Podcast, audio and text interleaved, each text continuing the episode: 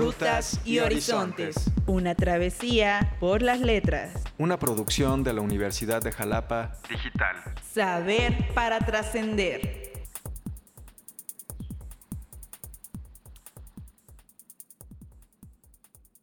Hola, sean todas bienvenidas y bienvenidos a este podcast de la Universidad de Jalapa Digital, Rutas y Horizontes. Mi nombre es César Augusto García Soberano y estoy con ustedes para conversar sobre libros, autores y las travesías que ellos nos invitan a recorrer.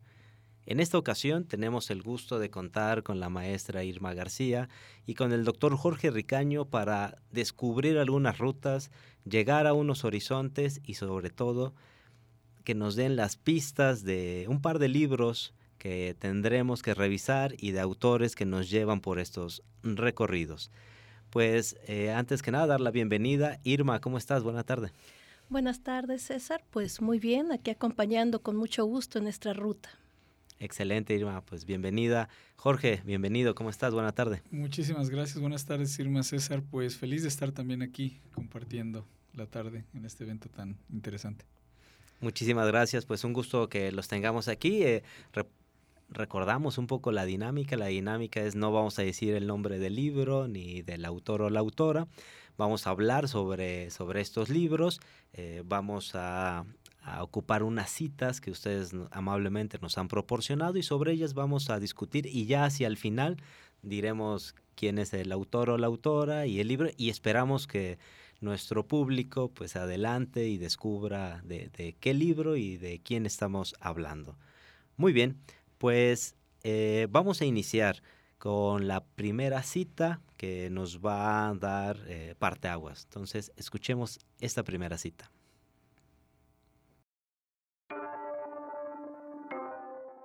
¿Quién es nuestro acompañante en esta ruta?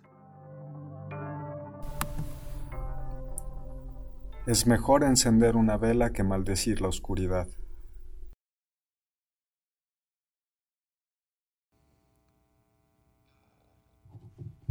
Muy bien, pues la pregunta que aquí eh, pues corresponde es quién es nuestra compañera o nuestro compañero de travesía en esta ocasión. Eh, ¿Qué es lo que le caracteriza a este o a esta autora? Si empezamos contigo, Jorge, por favor. Claro que sí. Bueno, en primera instancia, eh, el autor de este maravilloso libro es un, es un astrónomo muy, muy, muy eh, famoso y un gran divulgador de la ciencia, que falleció ya hace algunos años, pero bueno, estoy seguro que muchas de las obras que esta persona escribió eh, lo han escuchado en radio, televisión, inclusive en muchos de los libros que, que él ha escrito. Y bueno, la cita a la que hago referencia es la siguiente. Es mejor encender una vela que maldecir la oscuridad. De manera muy general, comento que esta cita eh, hace referencia a la necesidad que tenemos los seres humanos de comprender la naturaleza. No del todo, porque existen muchos fenómenos que en realidad eh, llegan a ser incomprensibles también, pero eh, esta cita se refiere justamente a esa posibilidad y oportunidad que se le da a cada uno de nosotros para entender el por qué y el cómo funcionan las cosas. Muy bien, Jorge, pues ya sabemos que es un compañero. Irma, la misma pregunta, ¿quién es nuestra, nuestro compañero de travesía en esta ocasión y qué es lo que le caracteriza a esta autora o autor? ¿Quién es nuestro acompañante en esta ruta?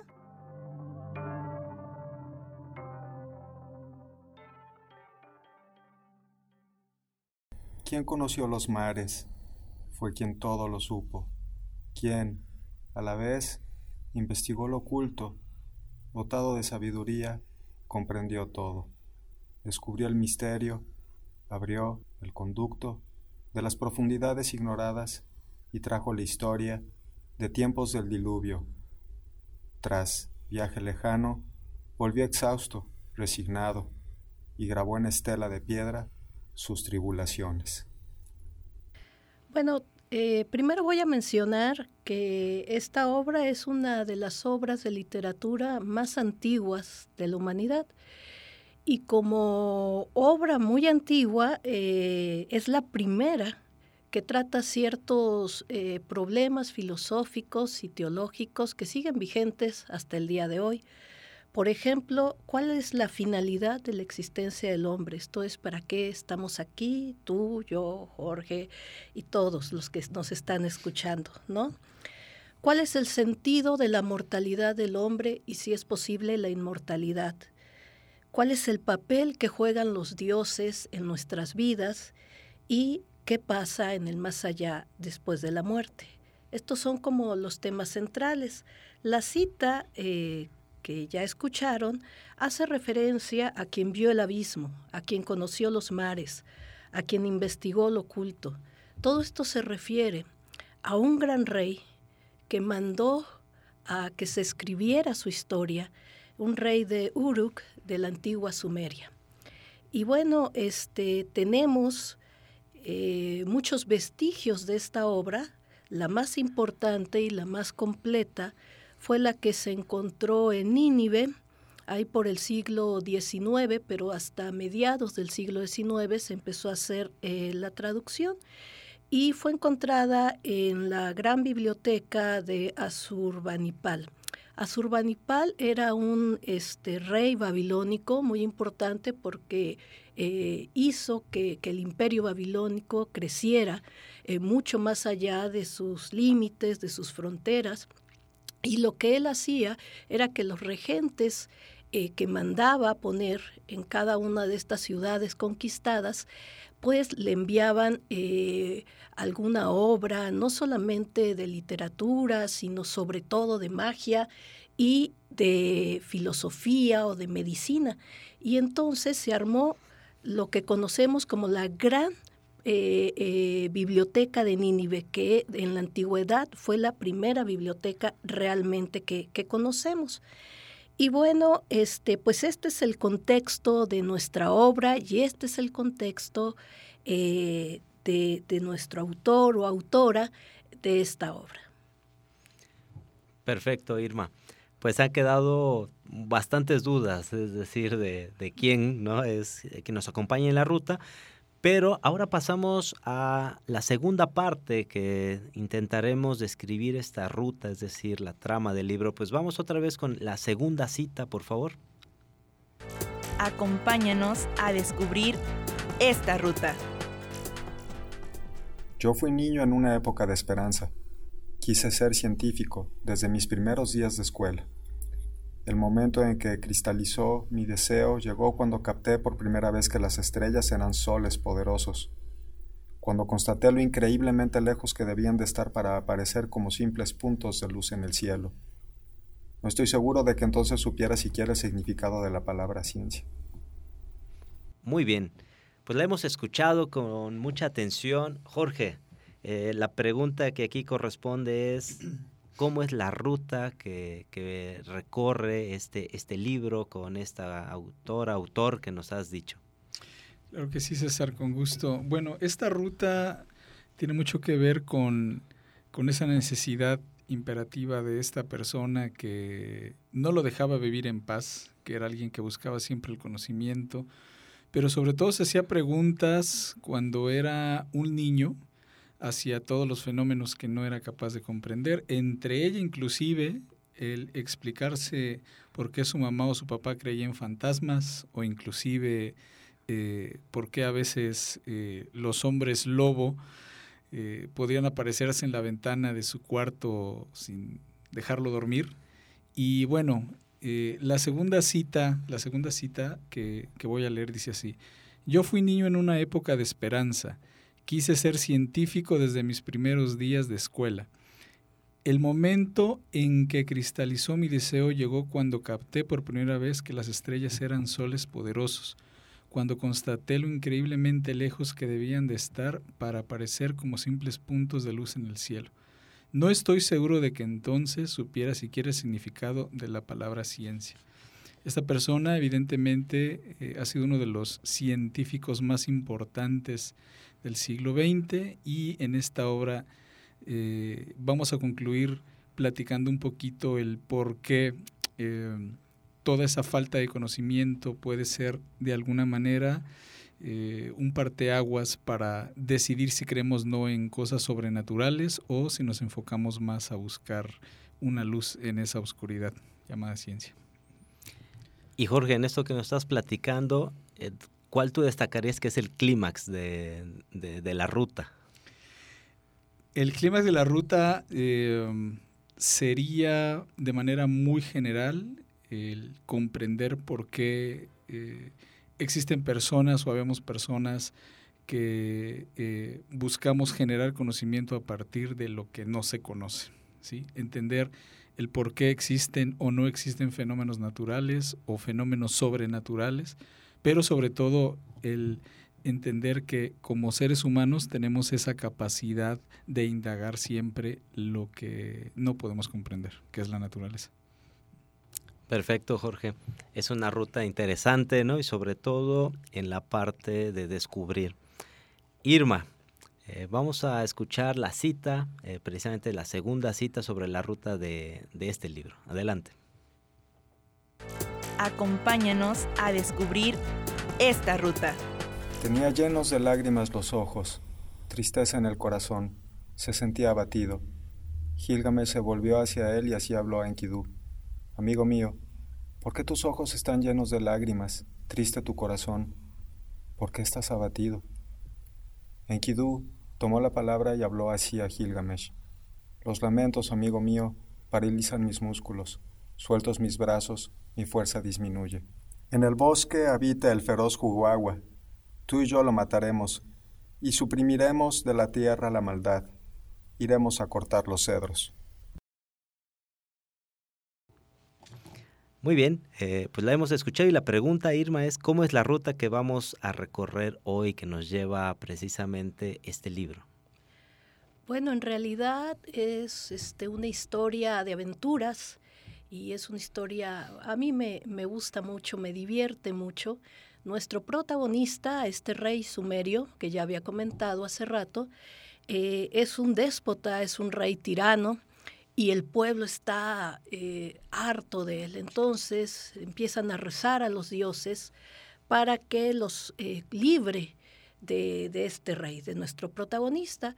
Y una diosa escucha eh, el llamado y decide enviarle al rey no un enemigo, no alguien que lo quite, sino decide enviarle un amigo.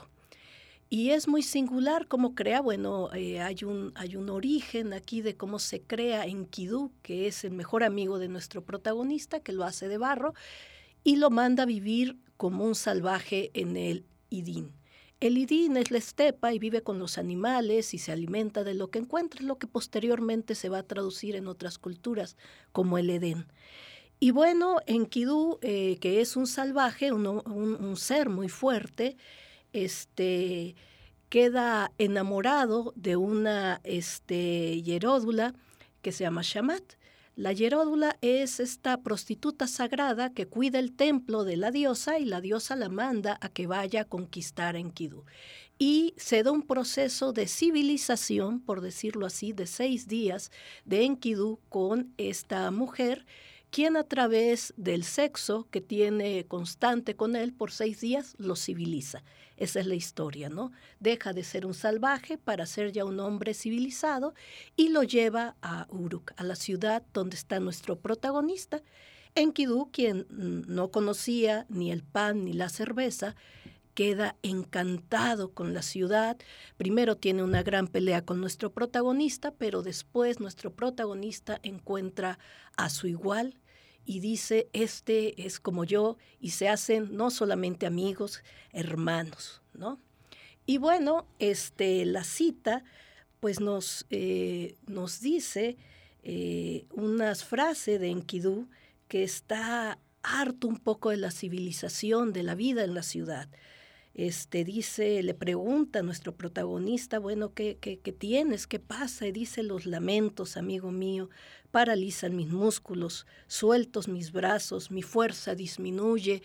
Es muy interesante cómo cuando Enkidu llega eh, a gobernar junto con nuestro protagonista la ciudad, la vida de la ciudad lo llega a hartar la administración del pueblo, el escuchar la queja de los demás, hace que desee la vida salvaje, hace que quiera regresar a las aventuras y ahí empiezan una serie de aventuras interesantes, este, porque eh, su amigo, nuestro rey protagonista, dice, no, pues vamos a hacer algo para que salgas de este hastío, para que no te deprimas, y se lo lleva a enfrentar una serie de seres eh, mitológicos y una serie de seres fantásticos a todos los vencen por supuesto y tienen una serie de aventuras y hay un momento dado donde nuestro amigo se enferma, bueno, no el protagonista, sino el amigo en Kidú se enferma y muere. Y es terrible porque entonces el protagonista se enfrenta ante la soledad y eh, lo que implica eh, la muerte para él. Y esa es más o menos nuestra ruta. Oye Irma, y al principio nos decías algunas preguntas que el propio texto va revisando. En esta ruta, ¿cómo, cómo se relacionan? Pues mira, este, cuando muere en Kidú, eh, nuestro rey protagonista tiene que eh, se enfrenta al hecho terrible de cómo es posible que ellos, que son grandes héroes, semidioses además, eh, van a morir ¿Por qué? Entonces todo lo que hicieron, enfrentarse a un león celestial, enfrentarse al que cuidaba este, los cedros del Líbano, pues enfrentarse a todos estos seres mitológicos, poder este, despreciar incluso una diosa que buscaba los amores de nuestro protagonista, todo esto lo llevan a nada. Nuestro protagonista además nos dice la historia, tiene eh, dos partes humanas no, dos partes divinas y una parte humana. Y aún con eso, parece ser que su destino es la muerte, es la nada. Y entonces eh, hay una idea de que cree que los dioses son inmortales. Esto es interesante porque en la mitología sumeria ni los dioses son inmortales, pero aquí viene en nuestro texto la primera gran noción de mortalidad frente a inmortalidad y quiere preguntar y decir, bueno, y entonces, ¿cuál es ¿Cuál es el destino del hombre si lo único que queda es la muerte en una visión completamente existencialista, ¿no? De la filosofía existencialista, solo hay la muerte, ¿no? Y bueno, este eh, va a, presentarse con el único hombre que considera que es inmortal, que se llama Utnapishtim.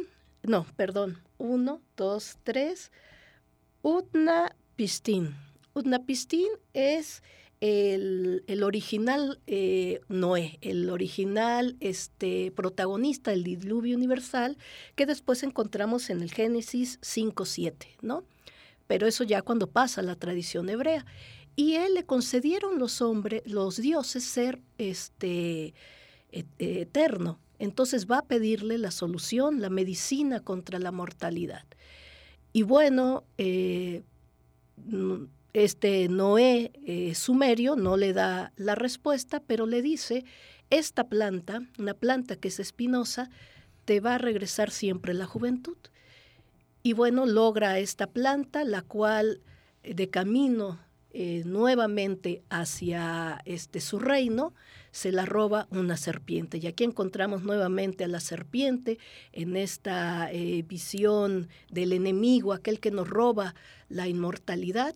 Y ahí se da cuenta eh, nuestro protagonista que no puede escapar a la mortalidad, que un día va a morir y que en dado caso, eh, o si puede llegar a tener algo de inmortal, solamente es a través de que su nombre perdure y de que su leyenda perdure.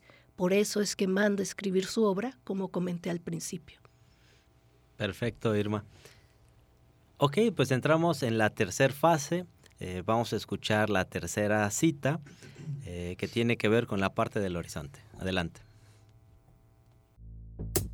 Tras nuestro recorrido, Horizontes.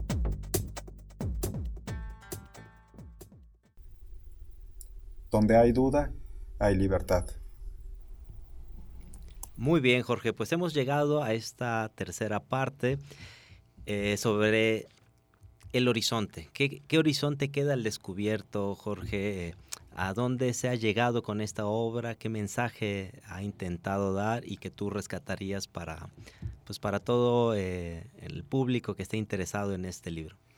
Claro que sí, el mensaje, el horizonte de esta obra lo resumiría de la siguiente manera. Donde hay duda hay libertad.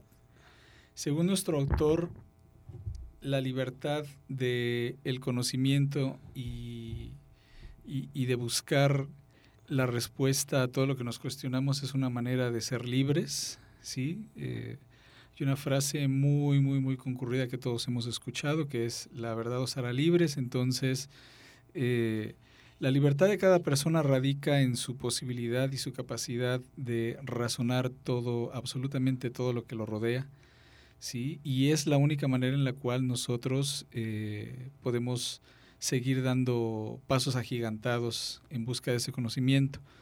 Es muy importante mencionar que eh, independientemente de las disciplinas científicas a las cuales se puedan dedicar o en las cuales incursionan eh, los docentes, em, gente de los medios universitarios, e inclusive eh, a niveles eh, medios y medios superiores de educación, primaria, secundaria, es decir, toda persona que tiene un libro en una mano, inclusive aquellos que de alguna manera se vuelven autodidactas porque no tienen la oportunidad de asistir a las escuelas, tienen esa eh, posibilidad enfrente de ellos, ¿sí? Buscar, buscar el conocimiento que les va a permitir entender la naturaleza que los rodea. En este sentido, a través de esta obra se hace eh, la invitación a todos los lectores sobre eh, cuestionarse el hecho de que existan fenómenos o no que sean considerados naturales o sobrenaturales, ¿sí? y nos cuestionan el por qué eh, existen creencias sobre historias de fantasmas, hombres lobos, como el que veía este autor cuando era pequeño que contaba en, el prefacio del libro, cuando estaba durmiendo que no lo dejaban dormir. Eh, se explica por qué aún eh, teniendo tantos avances tecnológicos como por ejemplo viajar en un avión, aún los pilotos cuando están eh, encima de un aparato que se ha desarrollado a través de cientos de horas de estudio de cuestiones de ingeniería aeronáutica, se persinan antes de que el avión vuele porque eh, pues el avión se puede caer, ¿no? Entonces, eh, esta obra eh, es una obra que te va a echar a andar la cabeza y desempolvar un poco el cerebro sobre toda la posibilidad que tenemos como seres humanos pensantes. Y en este horizonte, Jorge, bueno, tú empezabas también con la cita de, de, el hombre lobo que no deja dormir, ¿no? Es decir, ¿dónde encontraríamos esta explicación entre decir, claro, yo me puedo preguntar si hay fantasmas, hombres lobos, vampiros, ¿no? Con la búsqueda de la verdad, porque de entrada parece como, como no en el mismo nivel, ¿no? Cuando estamos hablando de cuestiones de ciencia, es decir, ¿dónde estaría precisamente esta relación entre la búsqueda de la verdad y la libertad? Sí, la relación está, es justamente, es esa, esa pequeña línea tan, tan, tan delgada que divide la fantasía de la realidad y la realidad eh, se puede convertir en ciencia. ¿sí? La búsqueda de este conocimiento eh, se origina a partir de la lectura, ¿sí? y la lectura nos va a enriquecer como, como seres pensantes. Y después de que nosotros empezamos eh, leyendo un par de líneas sobre documentos científicos o textos relacionados con las ciencias naturales, es posible entender que eh, ese conocimiento se va a agrandar cada vez más conforme nosotros vayamos avanzando en esas líneas o las lecturas de dicho conocimiento. ¿sí? Entonces, eh, haría referencia a la cita que mencioné en principio, donde hay duda, hay libertad, y esa libertad de pensamiento está justamente en el volvernos autodidactas y científicos. Como cada niño puede ser científico en casa desde que está trabajando con un pedacito de plastilina, hasta escribir una obra de teatro, por ejemplo. Claro, dudar que existe el hombre lobo. Dudar que existe el hombre lobo y sobre todo explicar por qué no existe el hombre lobo y si puede existir alguna otra cosa rara derivada de un fenómeno natural. Excelente, Jorge. Muy bien. Muy bien, pues ahora vamos a escuchar la, tercera cita de, del libro que nos trae Irma para eh, empezarla a discutir. Adelante. Tras nuestro recorrido, Horizontes.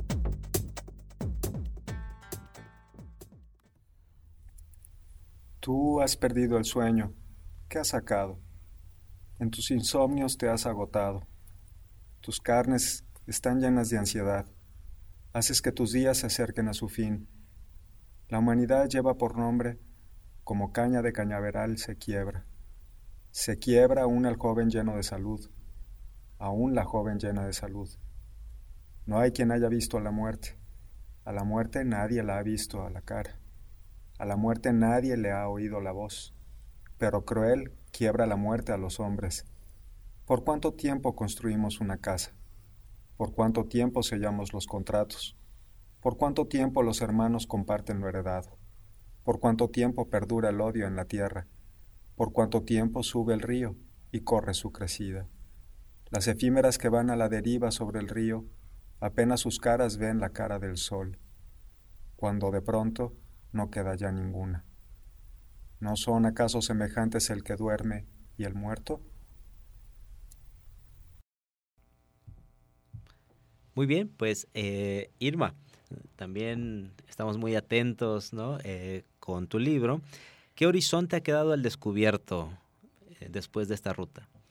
Bueno, mira, como ya mencioné, es eh, una de las obras de literatura más antigua y como ya te habrás dado cuenta por lo que he comentado, es base de mitos que han perdurado hasta nuestros días.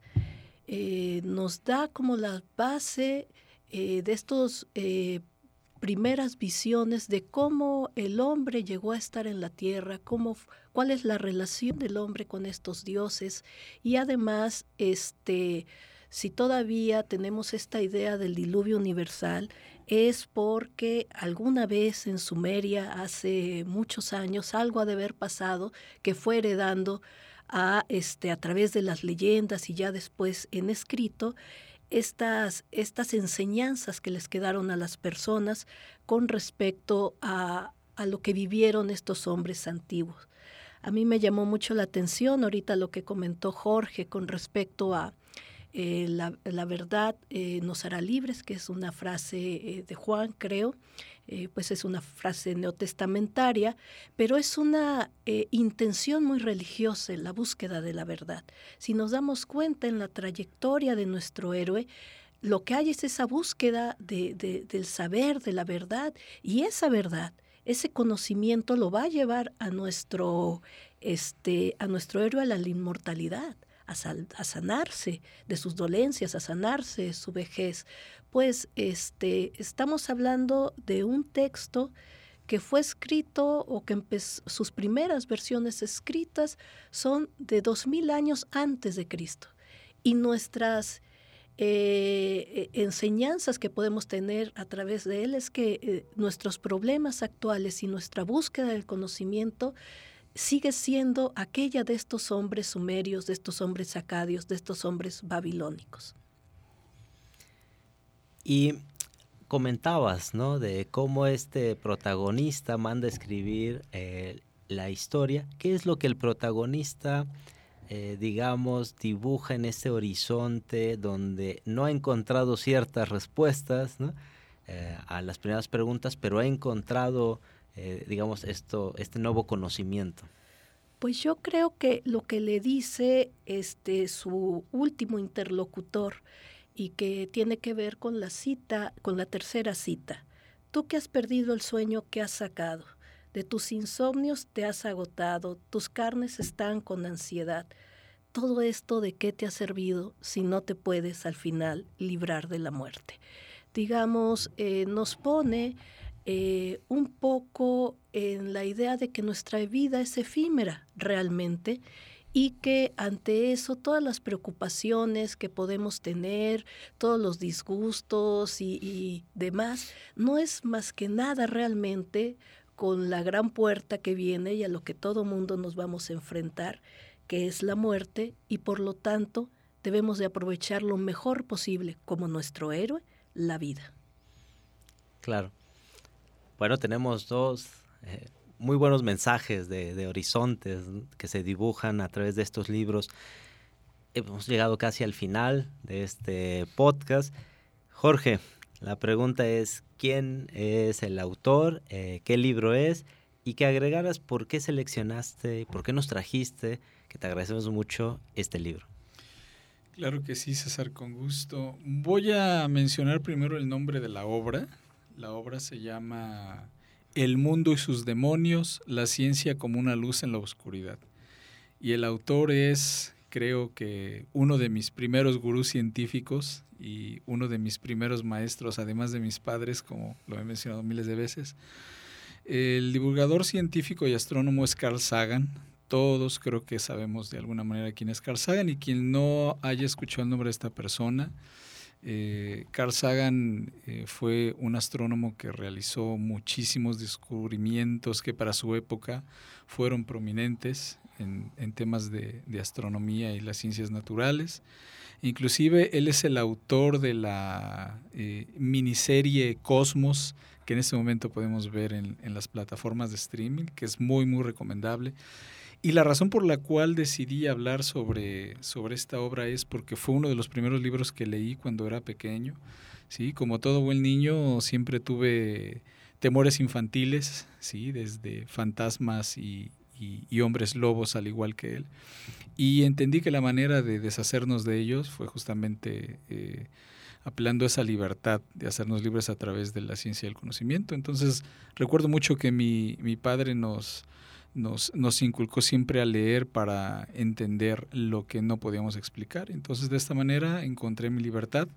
¿sí? Eh, ahora, con, con, mucho orgullo, eh, comento que soy inmune a los fantasmas y a los duendes y a los chaneques que a veces nos aquejan toda la vida y es justamente gracias a este tipo de lecturas. Yo recomiendo ampliamente este libro, es un libro que Inclusive se puede distribuir de manera gratuita en, PDF en Internet, pero si se puede encontrar de segunda mano, eh, vale muchísimo la pena tenerlo en casa por, por un par de cientos de pesos. Perfecto, Jorge. Te, lo agradecemos. Te agradezco sobre todo esta ruta, este horizonte que nos has dibujado y la recomendación. Irma, pues hemos llegado también al final de este podcast donde necesitamos decir eh, libro, eh, el autor, la autora y que nos dijeras por qué nos trajiste este libro. Bueno, este eh, voy a empezar como Jorge comentándote el nombre del libro. Es el poema del Gilgamesh y el autor es desconocido. Eh, pero aquí tengo que mencionar que este, eh, se encuentran fragmentos de la obra. fue una digamos, un poema muy importante este, y que por muchos siglos fue el bestseller eh, de la época este, en Mesopotamia, ¿no? Estamos hablando más o menos como del 2500 antes de nuestra era hasta el siglo I. Se han encontrado 184 eh, tablillas que contienen el poema, datadas en distintas épocas, en estas distintas épocas. Casi todas se encuentran en el Museo Británico y todas escritas en el lenguaje acadio eh, cuneiforme. Y este, pero se sabe que es una historia sumeria, ¿no? Por ahí, este, por mucho tiempo, se le atribuía a un exorcista babilónico ser el autor de la obra llamado Simleki Unini, pero eh, ahora se sabe que él no fue el autor, sino que lo que hizo fue organizar eh, algunas tablillas o los cinco principales poemas y este y se desconoce quién haya sido el autor. Se considera, bueno, por muchos eh, historiadores, que eh, nuestro personaje, Gilgamesh, es un personaje histórico y que empezó, eh, pues obviamente siendo un rey y que después continuó la leyenda de este rey, que después pasó de boca en boca la historia, después escribieron las primeras versiones eh, y hasta el final, les digo, en el siglo I antes de nuestra era, ya incluso se hacían como obras de teatro del poemario. Entonces, pues esta es nuestra, nuestra obra y desconocemos en sí al, autor. Este, ¿Por qué escogí eh, este texto? En primer lugar, porque cuando me invitaron lo acababa de leer y lo tenía muy, muy presente, pero porque además, como tú bien sabes, a mí me gusta mucho ciertos temas religiosos, ver de dónde vienen eh, pues nuestras creencias, ver cómo fuimos heredando de una cultura a otra eh, ciertas visiones, ciertas cosmovisiones y cómo perviven todavía en nuestro mundo actual. Entonces por eso es que eh, decidí compartir este texto. Muy bien, Irma, te lo agradezco mucho. Pues hemos eh, concluido este, este momento, esta ruta, este horizonte. Agradecer la presencia de Irma García, de Jorge Ricaño en este podcast que se denomina Rutas y Horizontes de la Universidad de Jalapa. Este es un podcast para conversar sobre libros, sobre autores, las travesías que ellos nos invitan a recorrer e invitarles a recorrer estas dos rutas que aquí nos ha traído tanto Irma como Jorge. Mi nombre es César Augusto García Soberano. Es un gusto estar con ustedes en la Universidad de Jalapa Digital. Dejo nuevamente el agradecimiento tanto a Irma como a Jorge y saber para trascender.